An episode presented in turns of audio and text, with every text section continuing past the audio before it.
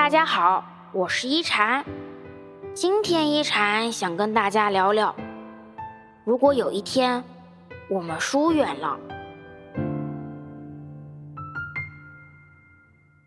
师傅说，矛盾不是感情的坟墓，只有心中的疲惫才是。一腔热情换来满不在乎，辛苦付出被看作理所当然。有时会很想对伤害自己的人说：“如果有一天我们疏远了，是你的不珍惜让我痛了。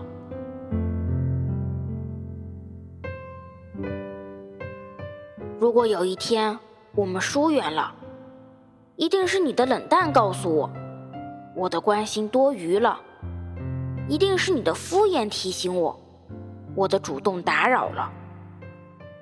回不去从前的关系，找不到原有的默契，慢慢的无话可说，渐渐的有了距离。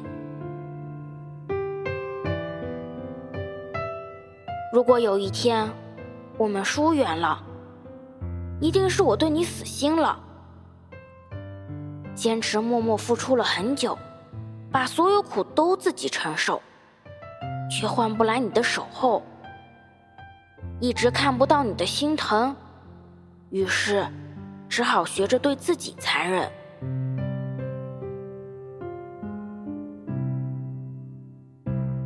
如果有一天我们疏远了，请记得我曾经对你的好。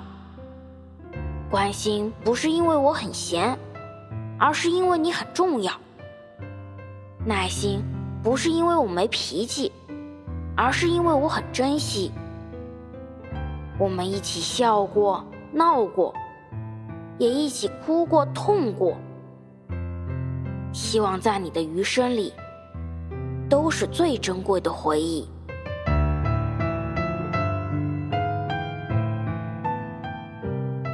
再深的情，也需要珍惜。再暖的心，也需要呵护。